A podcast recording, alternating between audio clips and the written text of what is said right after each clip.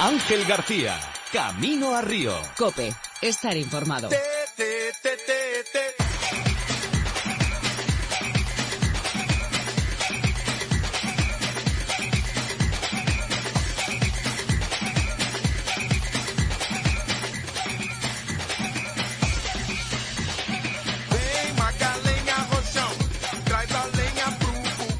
Hola, buenas tardes. Aquí seguimos. Camino a Río, camino al mayor y mejor evento del deporte mundial. Nada hay más importante que los cinco aros. Y seguimos caminando de la mano de los deportistas que nos van a alegrar las tardes y las noches de agosto, que nos van a hacer vibrar, que nos van a hacer celebrar, que van a hacer sonar el himno español para orgullo de todos nosotros. Hoy, especial taekwondo. Para algo fue el deporte que más medallas nos dio en los últimos Juegos Olímpicos, en Londres 2012. Entonces, triplete. Y en Río queremos repetir. Con un veterano y con dos novatos. Son Joel, Eva y Jesús. González, Calvo y Tortosa.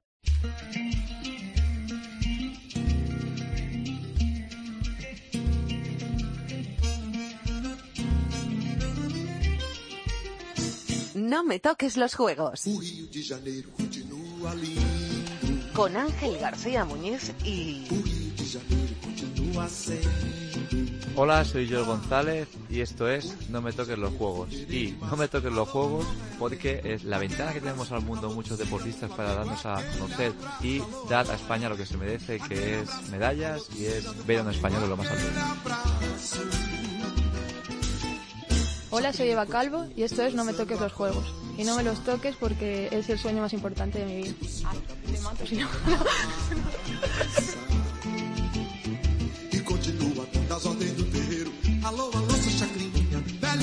Hola, soy Jesús Tortosa y esto es No me toques los juegos. Y no me los toques porque es el sueño yo creo que de todo deportista y el mío en especial. Y bueno, es por lo que he luchado toda mi vida y además es la única oportunidad que tenemos los deportes minoritarios de que se nos vea de una forma más mediática en cuatro años.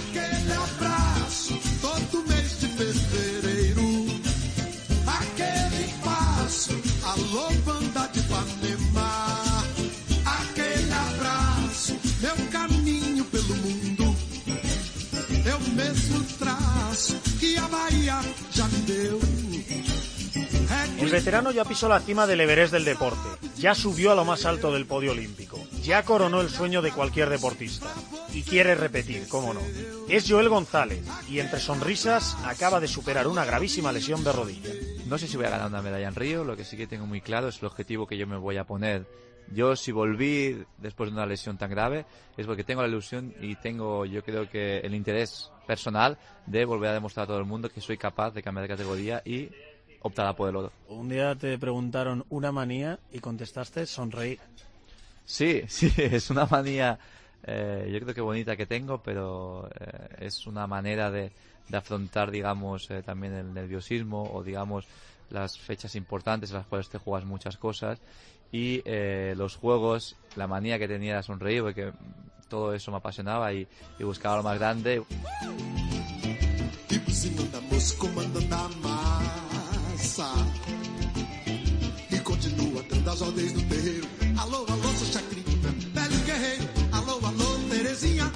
Y los novatos. Primero, otra que no deja de sonreír. Una chica de Leganés con una familia muy especial. Es Eva Calvo y es la alumna de Chicho, la hermana de Marta, la hija de Lola y Fede y sobre todo la nieta de Belinda. ¿Te parece bien que contemos tu historia con todos sus protagonistas, con la familia y con el maestro? Sí, sí, me parece perfecto, sí, son los más importantes. así que- No lo desveles todavía, pero lo que hacen tu madre y tu abuela cuando ganas medallas mola mucho, ¿verdad? Bueno, a mí menos, pero a ellas les gusta. sí. A mí también me encanta, de decirlo. Ya, ya, ya, a todo el mundo, sí. De mim sou eu.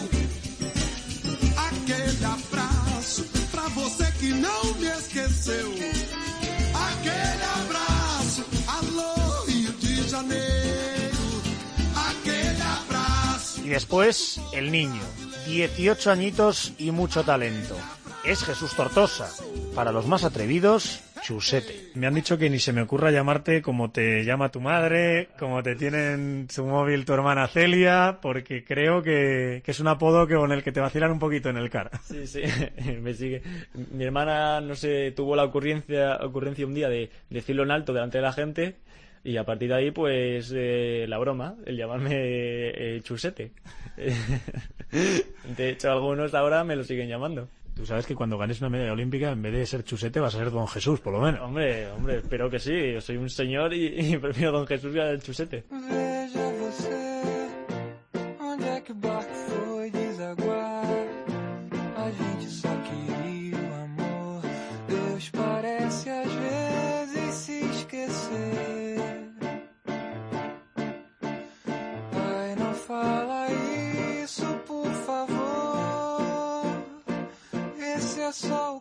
Los tres, Joel, Eva y Jesús, son un ejemplo muy claro de que todos somos lo que somos por lo que fueron nuestros padres, nuestra familia. Nunca nos obligan a seguir sus pasos, pero sus huellas, las que ellos dejaron hace tiempo, nos marcan el camino a seguir. Para repetir su profesión, su pasión o simplemente para seguir su ejemplo, sus consejos. Joel González, forjado en el gimnasio de su padre Pedro, gracias a las palizas de su hermana Dara. ¿Quién es Pedro González? Pedro González es mi padre, mi mentor y la persona que me ha hecho disfrutar del taekwondo y me ha hecho que realmente de todo por este deporte. Mecánico de profesión y taekwondista de devoción. Exacto, él desde pequeño, con 20 años, eh, inauguró un taller mecánico en el cual pues cogió un socio, luchó por su sueño y cuando tuvo unos ahorros hizo lo que realmente le gustaba aparte de la mecánica, que era las artes marciales, que era el taekwondo, ¿no? Y es todo eso me lo ha sabido transmitir y yo creo que por ello estoy tan contento de y tener este vínculo aparte del paternal con mi padre. Eso es, ahorró para montar ese gimnasio y claro, el camino natural de su hijo era decir adiós al fútbol y hola al taekwondo. Yo creo que hubo una cosa muy importante, que fue que, que jamás me, me obligó a hacer este deporte, ¿no? Es más, eh, yo me quise cambiar a media temporada y mis padres no me dejaron porque dijeron que cuando se comienza una cosa se acaba. Entonces me hicieron acabar la temporada de fútbol y después, una vez acabada, decidí realmente que quería hacer si taekwondo, fútbol, pero que lo que te eligiera tenía que estar toda la temporada siguiente. Bueno, lo que has contado es muy bonito, pero en realidad es que eras muy malo al fútbol y te tenías que dedicar a otra Bueno, cosa. no era, no era malo, ¿eh? No era- a ver, no era, no era un Messi ni mucho menos, pero no se me daba mal. eh, jugaba, bueno, jugaba en una pequeña localidad en Figueras y, bueno, era una persona pues que se contaba conmigo en el equipo, no, ya te digo, no era la estrella ni mucho menos, pero bueno, una persona que, que disfrutaba de ello y, y jugaba contento. Venga, te creo. ¿Algún eh, recuerdo de aquella época? ¿Alguna imagen que tengas en la memoria de esos primeros años, desde los 11 años en el taekwondo? Pues recuerdo que aunque parezca mentira, eh, con mi hermana, que mi hermana era, venía de otro gimnasio, era un cinturón más alto que yo, ¿no? Me acuerdo que cada vez que nos poníamos ahí me pegaban unas palizas que no veas y yo eso no estaba acostumbrado. Entonces yo creo que los recuerdos que más tengo es eh, el pelearme ahí con mi hermana que llegaba a un punto que yo no sé si era legal o no legal en ese entonces, pero, pero bueno, eh, ha sido una unión muy fuerte que hemos tenido y, y a día de hoy pues nos llevamos genial, ya no nos seguimos peleando.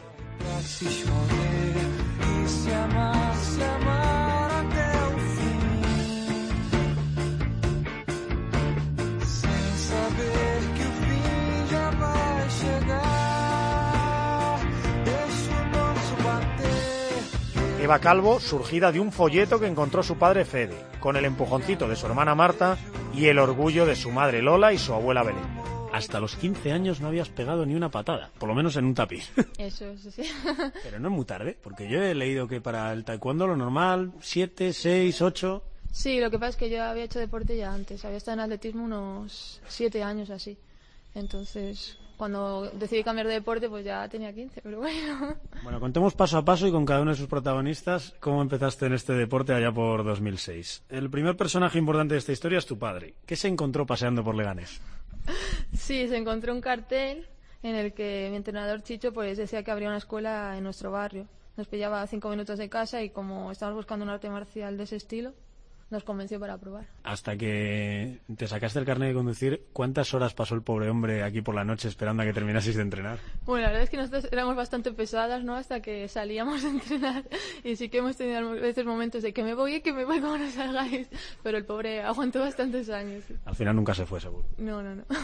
Tengo dos niñas que quieren hacer artes marciales. Te las traigo. Tu padre le dijo esa frase al segundo protagonista de esta historia, que se llama Chicho y que ya lo has nombrado, José María Martín del Campo. Aunque creo que nunca responde, salvo que le llamen Chicho, ¿no? Eso es. Hombre, pues claro que se, bueno, es uno de los, de los mayores protagonistas, ¿no? Porque él es, pues, el que nos ha enseñado todo, ¿no? Desde el principio y hasta ahora es el que ha estado con nosotros. Es tu maestro y ¿qué más? ¿Qué más es Chicho para ti? Pues Chicho es que es como un padre, ¿no? Estamos casi, bueno, muchísimo tiempo con él aquí entrenando por la mañana, por la tarde, en los campeonatos. El tercer personaje de esta historia se llama Marta, es tu hermana. También me han contado, y está por aquí cerca y seguro que se ríe, que a ti te daba un poquito de vergüenza y que la que tuvo que tirar de ti fue tu hermana Marta. Pero si tenía nueve añitos, que tú eras la mayor. Sí, es verdad, sí. Jo, pero yo qué sé, ella es la que me convenció. Yo tenía mis dudas. Digo, bueno, ahí ahora ser nueva, encima con 15 años, yo qué sé, pensaba que me iba a pegar todo el mundo. Estas dos niñas de 9 y 15 años que empezaron con el taekwondo son subcampeonas del mundo, que se dice pronto. Pues sí, En- fue en mayo del año pasado. ¿Recuerdas tu primer combate? Eh, sí, sí, fue. Llevaba, no sé, un año entrenando menos. Fue en los campeonatos escolares. que- ¿Ganaste? Sí, sí, fue un momento gracioso porque en el primer combate eh, me salió bastante mal al principio, iba perdiendo, no sé si 7-0 por ahí. Bueno, no, porque antes acaban ahí 6-0, sí, iría. Y al- en el descanso Chicho me preguntó si quería dejarlo, si me retiraba porque me estaba dando para el pelo. Y dije que no, que bueno, que al menos lo intentaba ver. Y al final gané el combate y gané el campeonato. Así que menos mal que no me retiré. Además de verdad, si no, se habrían escapado unas cuantas victorias y unas cuantas eh, medallas por, por el camino. Con esas medallas llegan los dos últimos personajes de esta historia. El cuarto, Mamá Lola. ¿Qué hace con tus medallas cuando vuelves a casa? Pues las secuestra unos días y las va paseando por ahí, se las lleva al trabajo, se las enseña a las amigas. Bueno, yo sé que unos días después del campeonato no voy a ver la medalla por casa. Mamá, ¿dónde está la medalla? Dice, me la ha dejado en el trabajo. Orgullo de madre. Su trabajo, por cierto, que creo que es dirigir un centro que busca trabajo a personas con discapacidad, eso sí que mola, ¿eh? Y no ganar medalla. Hombre, claro, eso es de las cosas bueno, más importantes ¿no? que se pueden hacer, ayudar a la gente. Y la quinta, mi favorita, la abuela Belinda. ¿Qué hace cuando sus niñas ganan sus medallas? Pues la abuela ya menos, porque la tenemos mejor educadita, pero ¿Cómo que mejor? Pero si mola un montón. nos col- colgaba carteles en el ascensor, pues eso ya los hacía a mano ahí con dibujitos, con colorines, pues dándonos la enhorabuena, informando a todos los vecinos de, de lo que habíamos conseguido. O de lo que ella creía que habíamos conseguido, porque a veces ganábamos mundiales cuando no. Ahora ya eran mundiales. Como tiene que ser, hombre. Pero escucha, por el ascensor, por la escalera, y allí no había vecino que no se enterase, claro. Claro, claro, sí. A veces nos saludaban y nos decían, eh, muy enhorabuena. Y digo, "Oh, ¿cómo se han enterado? Y claro, están los carteles por ahí. Y creo que es un artista porque hasta los decora con corazoncitos y todo. Sí, sí, eso está lleno de colores, no sé. Una obra de arte.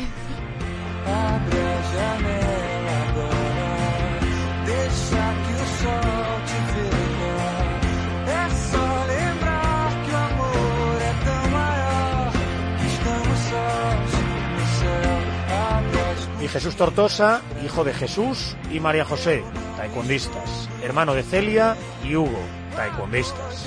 ¿Quién es Jesús Tortosa Alameda? Pues es eh, mi padre y es el que, bueno, me ha enseñado el taekwondo, los valores de él y además los valores de, de la vida del normal, que no es el taekwondo. Porque practicó algún deporte, ¿verdad? Sí, sí, él también fue, fue taekwondista, fue competidor, fue a unos Juegos Olímpicos en Seúl 88 y luego se dedicó a, también en el taekwondo como director técnico de la federación. No está mal el palmarés, es subcampeón del mundo, campeón de Europa varias veces, tres en concreto, cuarto en los Juegos de Seúl. No está mal el palmarés de papá, ¿eh? hay, que, hay que superarle. Hombre, la verdad que está muy bien y, y me encantaría superarle, ¿no? Pero él, él yo creo que, que su objetivo es que yo le supere a él y, por eso me ayuda día a día. ¿Quién es María José Cabrera? Pues María José Cabrera es, es mi madre, es eh, la fan número uno, es esa persona que, que está siempre apoyándote pero que nunca se la ve. Es eh, una fan eh, a escondidas. Y bueno, es la que está en los campeonatos ahí siempre dándome la comida, me está trayendo los frutos secos, la bebida y la que siempre está preocupada por todo. Aunque yo esté perfecto, ella siempre tiene que estar preguntándome que si aún estoy bien. Creo que practicó algún deporte también. Sí, ella también fue muy deportista de pequeña, pero luego mi padre la enganchó y la- también la puso a practicar taekwondo. Vale, ya tenemos a papá y a mamá haciendo taekwondo. ¿Quién es Celia Tortosa? Pues Celia Tortosa es mi, mi hermana mayor. Eh, ¿Practica algún deporte también o no? Sí, también el, el taekwondo. Está allí en el CAR de Barcelona entrenando y, y la verdad que ha practicado taekwondo y lo practica a un nivel también alto, sacando títulos a nivel nacional como campeona de España y, y, bueno, está saliendo con la selección. Y nada, es mi hermana mayor que eh, le gusta protegerme siempre, que no tenga ningún mal y bueno, de hecho los compañeros de selección a veces eh, se ríen porque me hacen alguna broma y siempre está ahí mi hermana para defenderme y ellos le dicen, "Pues ya es mayor, hombre, pero bueno, eso siempre va a estar ahí. Eso está bien. La hermana mayor Celia, de 20 añitos. ¿Y quién es Hugo Tortosa? Pues Hugo es otro hermano que tengo, es el hermano pequeño y que también practica ¿En serio? ¿Taekwondo? practica taekwondo. ¡Qué sorpresa! está empezando ahora con sus pequeños resultados y, y nada, es eh, otro fan número uno y eh, un apoyo imprescindible en mi vida. Y yo, bueno, le, le quiero un montón, es mi hermanito pequeño y, y que no me lo toque nadie. Creo que con meses ya gateabais por el tapiz. Claro, tu padre entrenaba, competía y ya estabais todos los críos por ahí gateando por el tapiz. Claro, él eh, era competidor, luego se puso a dar sus clases de taekwondo, así que nosotros, cuando teníamos nada, unos meses, estábamos ya por el tatami gateando en, en la sala donde él estaba dando la clase. ¿Te imaginas unos Juegos Olímpicos con los tres hermanos? Con Celia, con Jesús y con Hugo. En Tokio 2020, por ejemplo. Pues yo creo que, que sería algo, algo increíble. Es un sueño que, que si se hace realidad sería mejor que si yo estuviera solo en los Juegos Olímpicos. Estar los tres hermanos es complicado, pero todo se puede. Trabajando duro, de aquí a 2020 eh, esperemos que sí. Eso sí, si lo consigues a tu padre le da algo, ¿no? Porque con, con la ilusión de ver a, a- a tres hijos dedicándose a lo que se dedicó él y encima en unos juegos. Sí, sí, yo creo que, que le da algo a él y, y a mi madre porque ver que al final que es el, objetivo final ¿no? de todo deportista ir a unos Juegos Olímpicos, pues al final se, ha- se ha conseguido, pues le, daría algo de alegría y yo creo que un infarto también, porque toda la tensión que se sufre en los campeonatos y pasar por eso para llegar hasta unos Juegos, pues es, es, es duro. ¿En qué te ayuda? ¿En qué te ayuda tener en casa a alguien que ya conozca unos Juegos Olímpicos, como tu padre en Seúl, que conozca todos los secretos de tu deporte, porque lleva toda la vida dedicándose a él? Eh, ¿En qué te ayuda eso? Pues eh, sobre todo a mantener los pies en la tierra, a, no subirme, no subirme a las nubes, estar centrado en lo que tengo que hacer, que si tengo que entrenar en este momento tengo que entrenar, este momento toca entrevista, pues toca entrevista, pero que no olvide de dónde he venido y, y que aún queda mucho trabajo por hacer. Que tengo 18 años, he llegado a unos Juegos Olímpicos, pero que aún no está hecho. Que el objetivo es sacar una medalla, la de oro si es posible y seguir trabajando.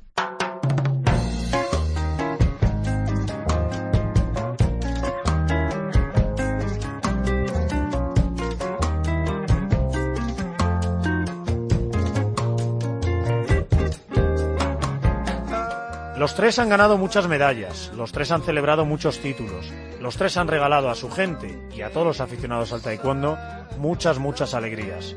Pero nada es gratis, hay que compaginar deporte y estudios. Jesús Tortosa apura los últimos entrenamientos antes de estos Juegos Olímpicos de Río entre exámenes de economía. Horas a la semana dando patadas, ¿cuántas más o menos? Uf, eh, pues échale que dos por la mañana y dos por la tarde. Y ahora en preparación para los juegos, estos dos meses, haciendo tres entrenamientos al día, pues échale aún unas cuantas más. Horas a la semana estudiando. A ver lo que dices que mamá está escuchando.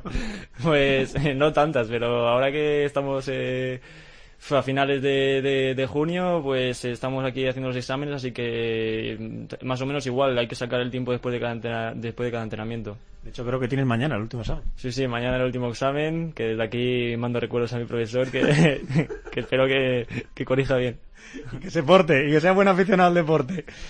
Joel González ya se licenció en criminología, eso sí, durmiéndose de vez en cuando en clase. Como bien dices, te levantas a las seis y media y más de una vez te has dormido en clase.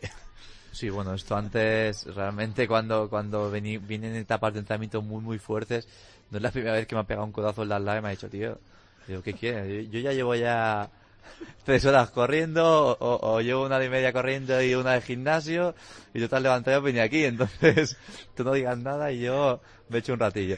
No, pero... Luego me pasan los apuntes. Sí, luego me pasan los apuntes.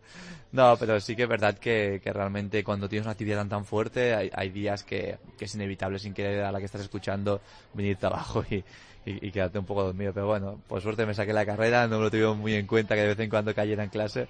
Entonces, pues bueno, eh, alegre por eso. Y Eva Calvo sabe que quiere estudiar, pero no sabe qué quiere estudiar. Ingeniería telemática, ingeniería biomédica, matemáticas e ingeniería informática. No me creo que las hayas estudiado todas.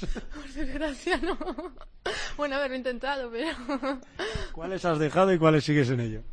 Telemática y biomedicina las dejé y ahora estoy estudiando matemáticas. Lo que pasa es que como la he dejado un poco aparcada por los entrenos, estoy estudiando ingeniería informática a distancia en la UCAM. ¿Cómo lo consigues? Porque con este ritmo de entrenamiento, no sé, te llevas las maletas, te llevas la maleta llena de apuntes eh, en los viajes o...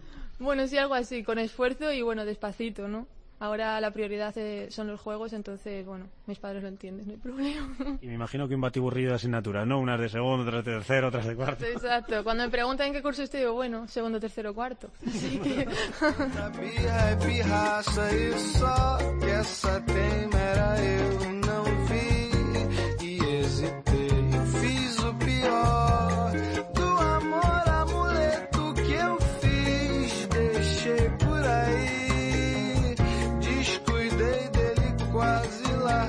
además de estudiar, toca hacer dieta. En los deportes de combate, como el judo, la lucha, el taekwondo, el peso marca la categoría en la que compites. La báscula manda, vamos.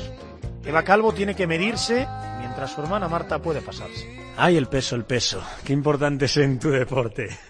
A Eva le toca adelgazar antes de competir y a Marta lo contrario, engordar. ¿Por qué? bueno, porque las dos realmente pesamos lo mismo, en torno a 62. Lo que pasa es que el peso olímpico es 67 y 57. Entonces nos separamos y yo tengo que bajar y ella tiene que ponerse fuerte para 67.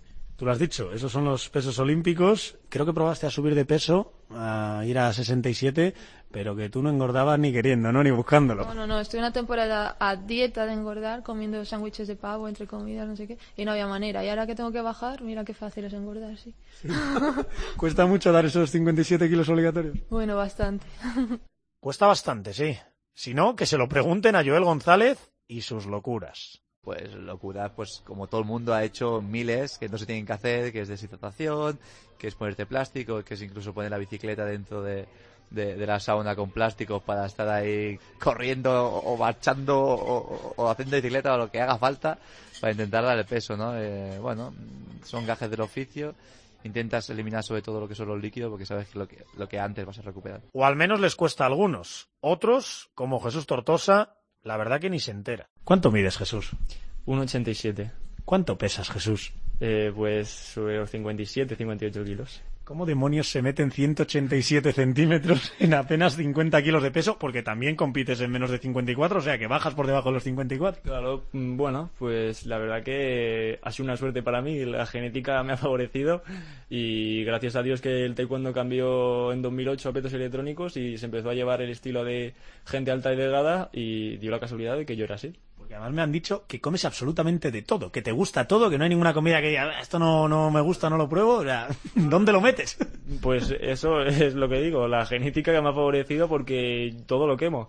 Y mis amigos, bueno, y mis compañeros de entrenamiento a veces alucinan porque dicen, ¿pero qué pasa si, si no sudas? Bueno, es que no tengo tampoco de dónde, de dónde para perder.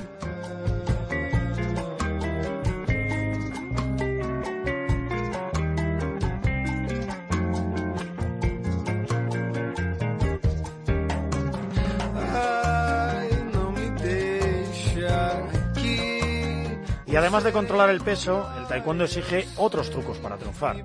Conocer muy bien a los rivales.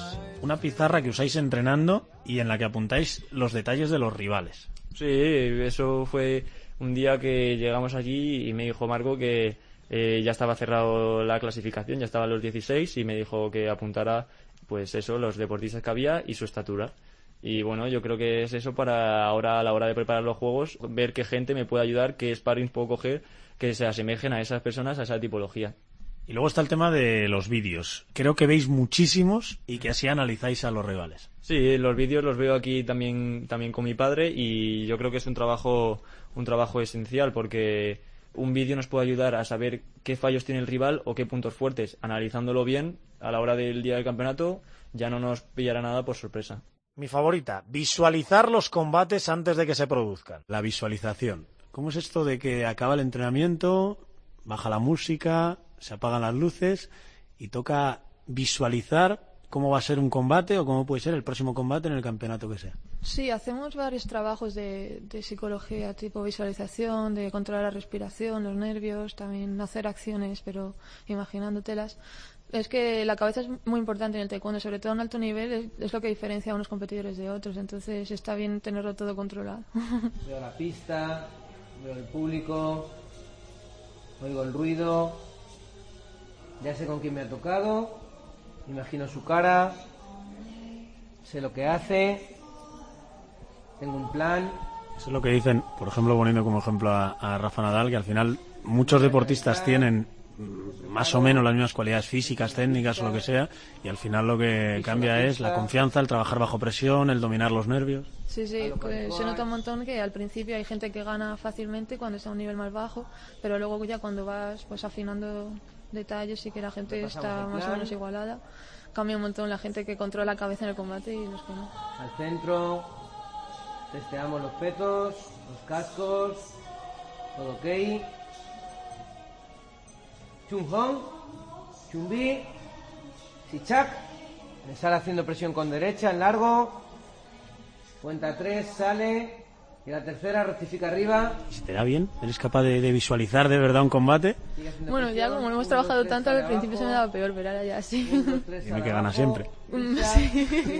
Sí, es verdad, pero al principio sí que nos costaba imaginarnos las cosas. Es que esto no me sale, ¿cómo me lo voy a imaginar? Pero ahora ya sí. Si me he puesto por delante del marcador, vamos a taparle su trabajo. Recordamos que la mayor parte del tiempo están intentando abrir el combate con derecha.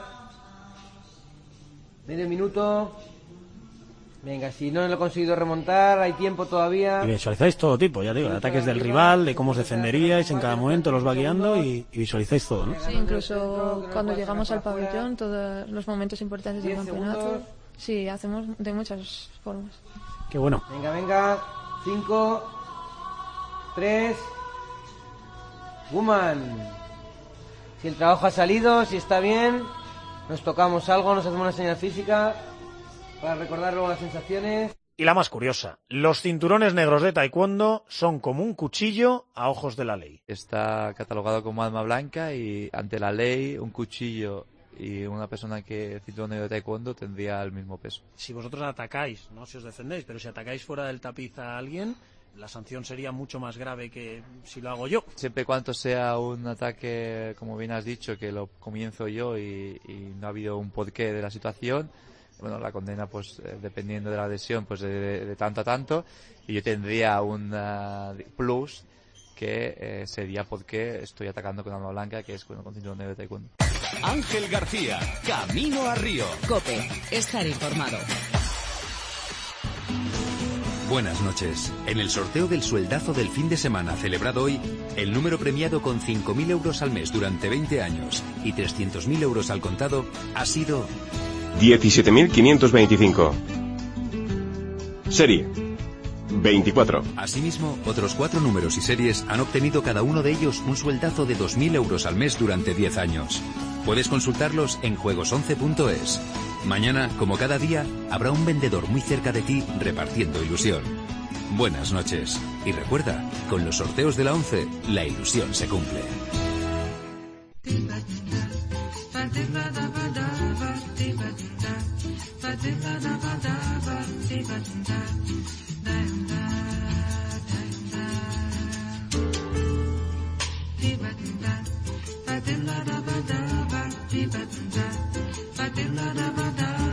Aquí seguimos, camino a Río, de la mano de tres taekwondistas, Joel González, Eva Calvo y Jesús Tortosa. Ya nos han contado cómo empezaron y cómo entrenan. Turno para que nos cuenten lo que han ganado. Jesús, el más joven, ya es campeón del mundo junior y subcampeón de Europa absoluto, pero nunca, nunca olvidará dónde y cómo empezó a ganar. Abro comillas. Empecé a ganar cuando volví de ese viaje. ¿A qué viaje te refieres? Pues a un viaje que fui en 2013 a, a Corea.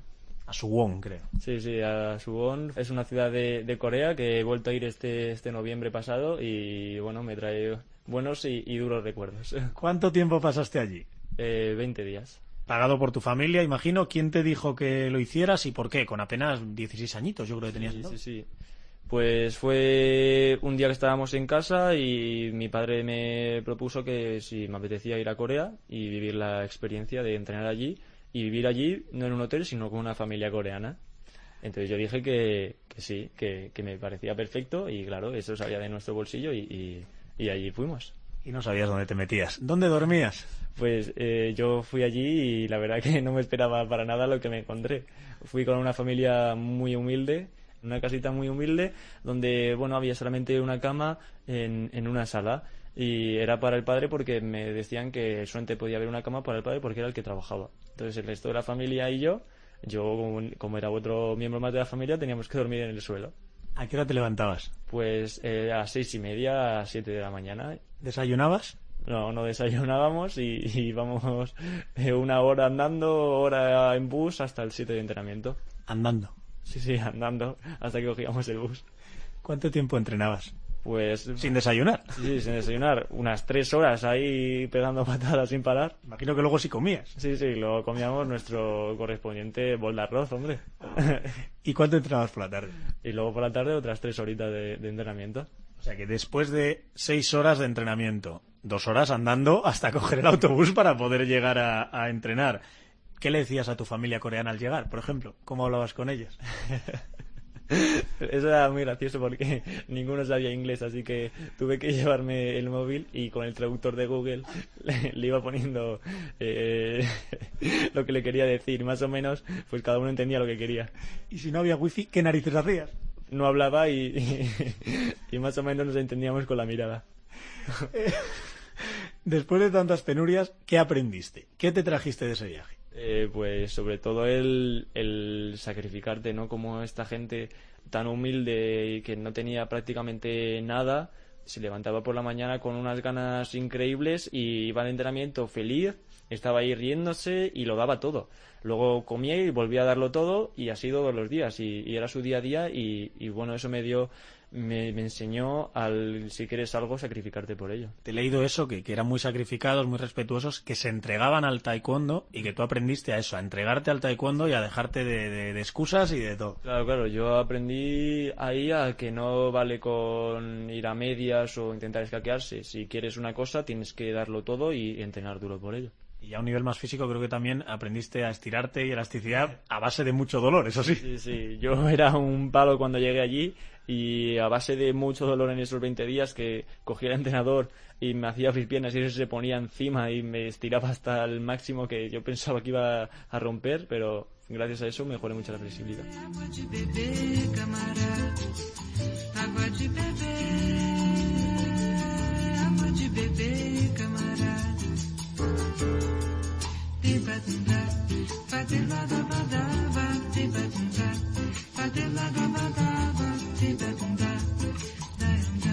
El palmarés de Bacalbo está lleno de triunfos, siempre de la mano de su hermana Marta. Ambas son subcampeonas del mundo, aunque una controvertida decisión arbitral las ha separado rumbo a los Juegos. En 2013 bronce mundial, en 2014 oro europeo y en 2015 plata mundial y bronce en los Juegos Europeos. Chica, no te bajas del podio. y que siga así, ¿no?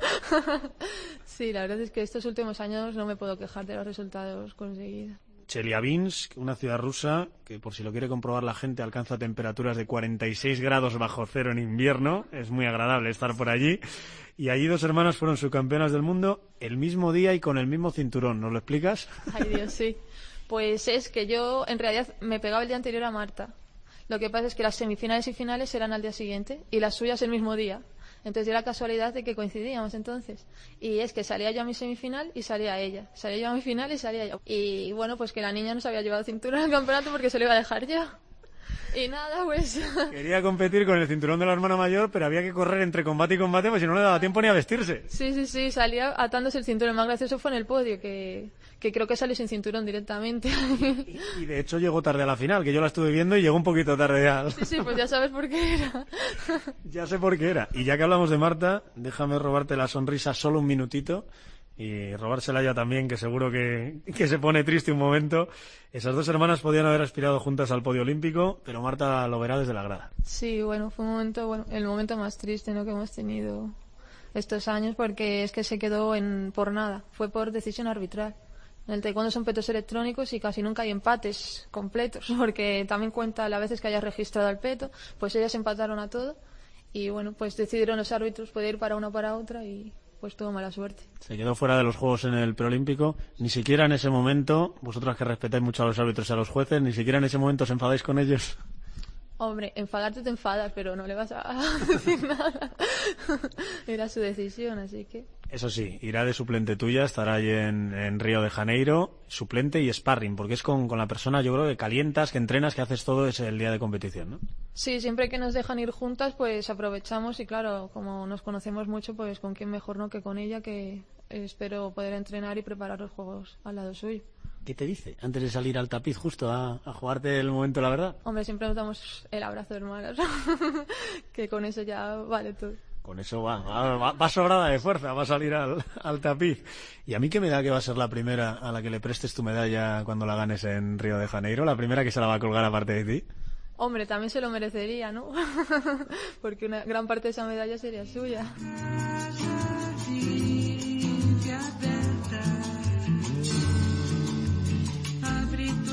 As portas do coração. Água de beber, água de beber. Y Joel González tiene algo más, algo que aún no tienen Jesús y Eva. Un oro olímpico tras cuatro años sin cometer un solo fallo. 2009, campeón del mundo. 2010, campeón de Europa. 2011, campeón del mundo. Y 2012, campeón de Europa y campeón olímpico. Sí, se dice rápido, la verdad. Cuando lo miras hacia atrás ves que has hecho grandes cosas. Pero bueno, es el no parar, ¿no? Al final eh, quiero disfrutar de ello una vez que haya acabado todo el deporte, ¿no? ¿Cómo se está cuatro años invicto? Sin fallar nunca, ni un solo día en tu trabajo, sin perder ante rivales que son seguramente buenísimos. Yo creo que sobre todo es mentalidad. Eh, mucho trabajo, mucho esfuerzo, un gran grupo de entrenamiento al cual le debo mucho y yo creo que sobre todo mentalidad ganadora, mentalidad de cambiar cada día, mucha autocrítica a la hora de, de saber qué estás haciendo bien y qué estás haciendo mal y a la que comienzas a cometer fallos intentar cambiarlos, ¿no? Creer en ti y ir a por todas y cuando tienes una patada saber que directamente antes de tirarla que la vas a enganchar. Es así. Te leí una frase, fui campeón del mundo y no me felicitó ni mi vecino. Fui campeón olímpico y todo el mundo sabía mi nombre. Sí, bueno, yo creo que esa frase, lamentablemente, eh, es la realidad de, de muchos deportistas, ¿no? Pero bueno, viví un momento muy bonito de los Juegos Olímpicos. Al final, ya os cuando que realmente esto me encanta, pero sí que es verdad que muchas veces pues que alguien te felicite o que la gente se de un éxito tuyo, pues es bonito y te da una fuerza especial para seguir adelante. Venga, pues vamos con los Juegos Olímpicos. Llegaste como favorito indiscutible, como es evidente, y el primer combate ante un sueco bastante desconocido, Sanli, gana 7-6 en el último segundo. Cuéntale a la gente que yo lo viví en directo, esa carita de pánico que me sacaste diciendo, madre mía, de la que me acabo de librar, que, estaba a punto de caer en el primer combate siendo favorito indiscutible. Sí, claro, es, eso es lo que tiene los juegos, ¿no? Al final somos 16 personas, 16 que nos clasificamos por ranking y por ser primero o segundo de tu continente, pero sí que es verdad que yo iba como, como, al principio como favorito por toda la trayectoria que llevaba haciendo, ¿no? Eh, comencé ganando 4-0 muy cómodo el combate, comencé a hacer lo que hago a veces en campeonatos, que es probar cosas, y me di cuenta que en los Juegos Olímpicos no se puede probar. Y lo que tienes que hacer es asegurar la victoria a la que la tienes y, y no se puede eh, escapar, ¿no? Entonces me remontó, quedamos 6-6, quedaban 10, eh, 8 segundos para acabar, tiré una acción en la cual él me contestó, miramos los dos el marcador y subió para mí para él no, ¿no? Esa patada realmente podría haber cambiado todo el futuro, todo el, el que estemos hoy aquí sentados, la repercusión mediática, el oro, el todo.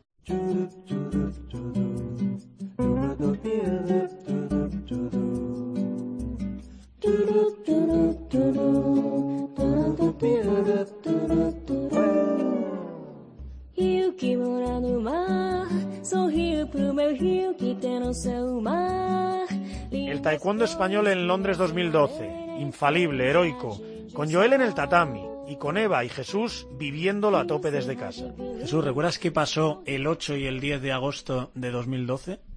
Eh, sí, fue el, eh, el momento culminante para el taekwondo español, donde conseguimos ahí tres medallas en los Juegos Olímpicos. A ver, ¿quiénes y qué colores? bueno, eh, Fácil está, ¿eh? Está fácil. Joel González, eh, oro olímpico, y Brigitte, plata olímpica, es el primer día, y luego Nicolás García, plata olímpica.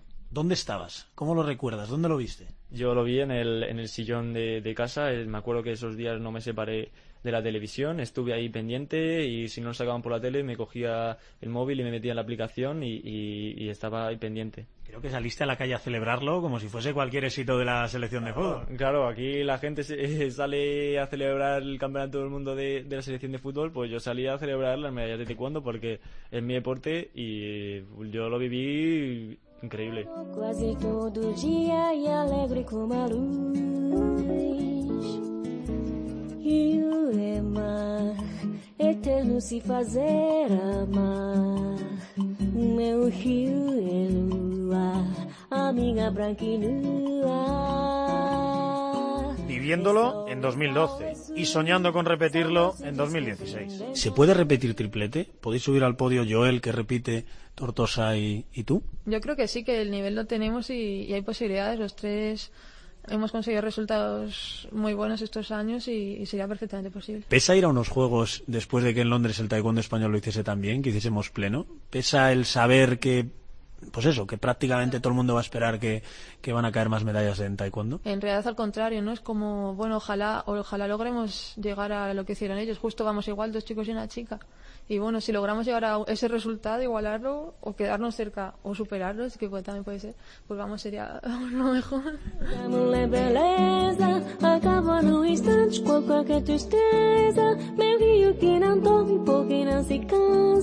Meu rio que sorriu, sorriu, sorriu, sorriu, sorriu, sorriu, sorriu, sorriu. Igualarlo o superarlo, casi nada. No es fácil superar un oro y dos platas, pero desde luego el primer paso es tener muy claro que solo vale el oro, que no te conformas con otra cosa, aunque luego celebres lo que llegue. Joel, Eva y Jesús no dudan. Aquí, ahora mismo, te pongo delante un papel. ¿Firmas la medalla de plata en Río? No. Yo creo que a día de hoy hay que optar a todo y, y- y no sería ético que a lo mejor pierdo en primera ronda, ¿eh? eso jamás se sabe, ¿no? Pero yo al menos voy a luchar y voy a poner todo para intentar conseguir la de oro. Que pase lo que pase, pero yo voy a intentar conseguirla. No, hombre, esto se quema ya. Para empezar, ya se quema. De esto nunca. Yo creo que pocos deportistas dirán que, lo quieren firmar. Yo, por lo menos, no me conformo con un bronce. Si hay que ir allí, se lucha por todos. Si se pierde el primer combate, pues se ha perdido, pero nunca hay con- que conformarse con, lo mínimo. Lo que vamos. A ver, ya que voy, yo qué sé. No sé, a ver, si una vez llego y consigo el bronce, vale, pero mm, intentarlo, intentar. Yo quiero el oro.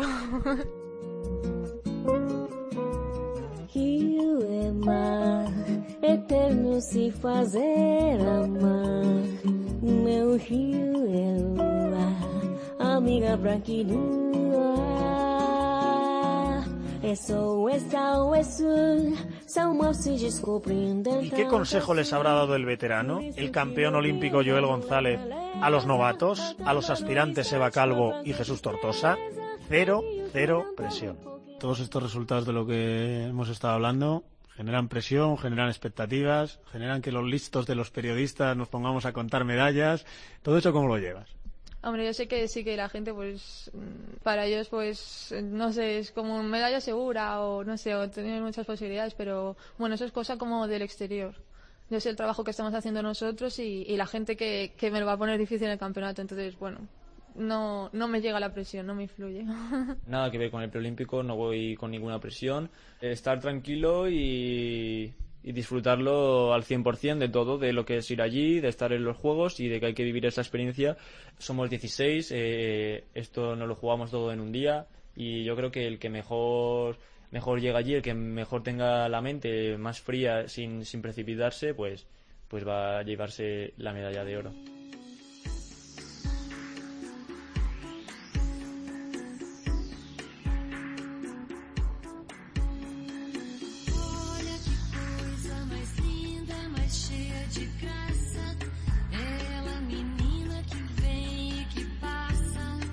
Y llegaron como siempre, nuestras preguntas sorpresa. Los atracos de su gente, esos que buscan secretos y encuentran risas. Joel, el travieso. Buenas tardes. Bueno, yo soy el padre de Joel González. Y bueno, me pregunta para Joel decirle, Joel, ¿qué te suena o qué te recuerda cuando decía tú a la Dara, a tu hermana, Dara, tírate, tírate, tírate como Mary Poppins, que, que vas a volar? Esa- eso es un recuerdo que tengo de pequeño, pero yo no lo tengo. Que decir, mis padres siempre me lo recuerdan porque dicen que, que yo era una persona muy atrevida, pero, siempre cautelosa, ¿no? Y era que, que incitaba al de- a, la persona de la mía a hacerlo y si veía que salía bien ya lo hacía yo, ¿no?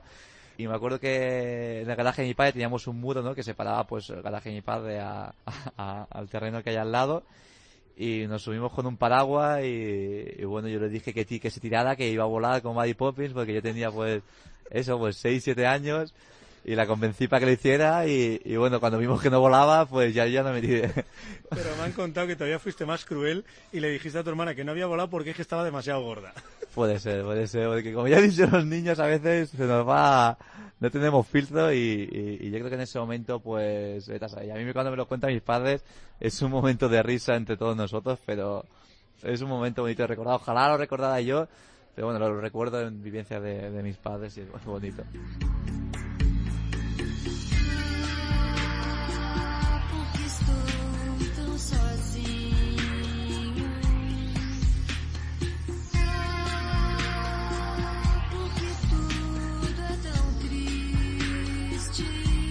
Eva, la profe que afortunadamente no se dedicó al ciclismo. Soy Belinda, la, la abuela de Evi.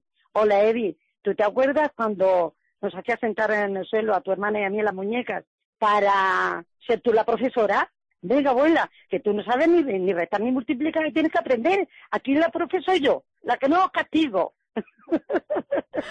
Bueno, pues... que me ha pillado por sorpresa. Pues sí, claro que me acuerdo. Cuéntame por qué sentabas a tu pobre abuela y a tu hermana en el suelo y te ponías de profe. Bueno, pues porque las tenía que enseñar, ¿no? Anda que no le he puesto... Anda que no le he puesto faltas a Marta dictados. Me ha contado que cuando llegaba tu madre se, se ponía historia, pero abuela, ¿pero qué hace sentada en el suelo? Y que ella los defendía y ella encantada de la vida de que sus nietas quisiesen jugar con ella. Claro que sí, pues es que...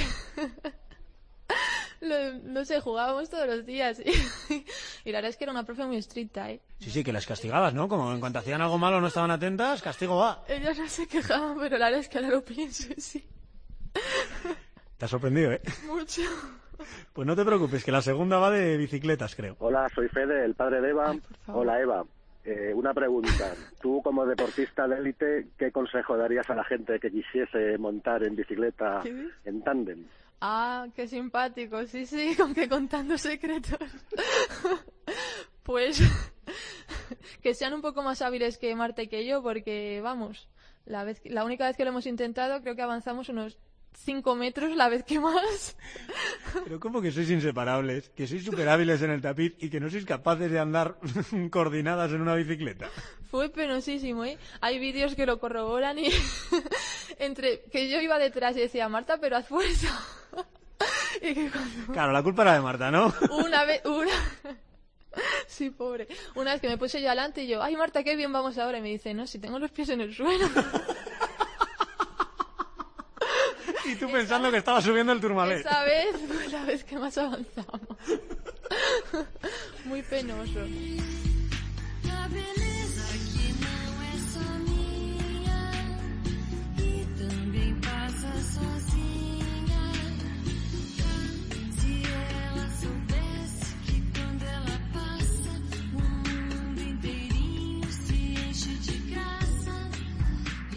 Y Jesús, entre los reproches, con toda la razón del mundo de mamá, y los boquerones de la abuela. Hola, soy María José, la madre de Jesús. Oye, hijo mío, ¿a qué te suena esta conversación? ¿Me puedes ayudar con el ordenador? Oh, mamá, qué pesada eres. seis meses, seis meses, hijo mío, tardé yo en enseñarte. ¿En enseñarte a qué? Siempre me decía enseñarme a montar en bici.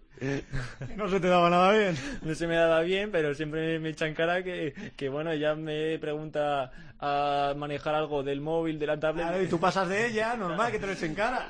y ella me dice, pues yo estuve seis meses con la espalda rota enseñándote a montar en bici. Que madre mía, qué torpe eras. Soy Pepa, la abuela de Jesús. ¿Te parece bien que cuando gane la medalla en Río me vaya a buscar los boquerones mejor que encuentre y te los limpie bien y te los frío? Como a ti te gusta. Habrá que ganar una medalla olímpica, aunque solo sea para celebrarlo con los boquerones de la abuela Pepa. Que, que sea, aunque sea por eso, porque ellos saben que, que los boquerones es, bueno, una de mis comidas favoritas, por no decir la favorita. No sé, cada vez que me voy de campeonato cada vez que vuelvo me encanta tener ahí mis boquerones para que me los puedan preparar fritos, rebozados ahí y me encanta. Pero Sí, ¿Cómo se le ocurre a la abuela? eh? Yendo a buscar los mejores que hay en la pescadería, los tiene reservados ya para el día 17, sí o sí. Sí, sí, sí. Ella va, me reserva los mejores y dice, para mi nieto que va a ir a los Juegos Olímpicos, siempre se lo dice a- al carnicero, al pescadero, a quien sea. Aunque ellos le digan muy bien, pero ella se lo repite todos los días.